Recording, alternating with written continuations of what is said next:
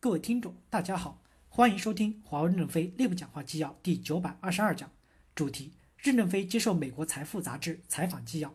本文刊发于二零一九年九月十九日。接上文，记者提问：我想问一个关于华为鸿蒙操作系统的问题，您有多大的信心在接下来两到三年内把鸿蒙打造成一个可以与苹果系统相媲美的操作系统？还是说还需要更长的时间？任正非回答说：应该不需要两到三年。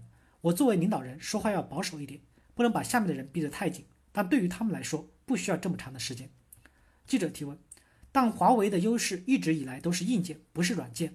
任正非回答说：是的，但是也要看到，我们一定要在软件上改变自己落后的状况。我们在大的软件架构上是有不足的，但是在嵌入式的软件方面，我们是最强大的。我们要把现有的软件能力改造过来，担负起大的操作系统是有些困难的，但是我们有信心。这信心不是说说而已。是实际已经有一些准备了，但是我们还是希望世界不要分裂，仍然能使用 Google 操作系统，因此我们还是坚持与 Google 友好合作，希望美国政府能够批准。记者提问：您认为什么时候才能获得批准使用 Google 的全全套软件？任正非回答说：这个情况我们还不清楚，你们可以去问问美国政府。记者提问：过去的一年里，华为的问题和贸易问题被搅到一起，部分原因是美国总统故意为之。他说我们要达成共同协议。华为可以作为贸易协议的一部分，您对此是什么观点？您觉得这对华为是否有帮助吗？还是宁可把两件事情完全的分开处理、分开讨论呢？任正非回答说：“因为我们在美国没有销售，所以中美贸易谈判与华为根本没有关系。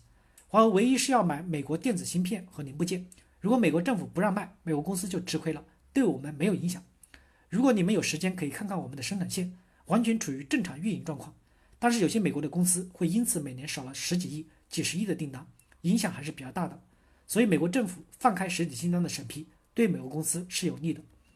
记者提问：都是哪些公司？华为较大的供应商有哪几家？我们知道有 Google 和高通，向华为销售设备的主要有哪些公司？任正非回答说：现在媒体报道，美国商务部收到一百三十多个申请，希望向我们继续供应。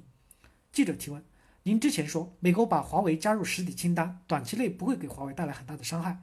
但如果你们不能用 Google 的产品了，你们在欧洲的终端销售应该会受到影响的吧？任正非回答说，也就降低一百多亿美元左右的收销售收入，对我们来说没有多大的影响。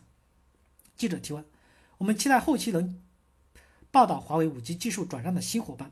任正非回答说，我期待你们经常到我们公司来，知道我们公司还活着。记者提问：我们对华为的生存还是比较有信心的。任正非回答说，我们自己也很有信心。但是我们并不希望，因为我们与美国的冲突使全球化分裂。感谢大家的收听，敬请期待下一讲内容。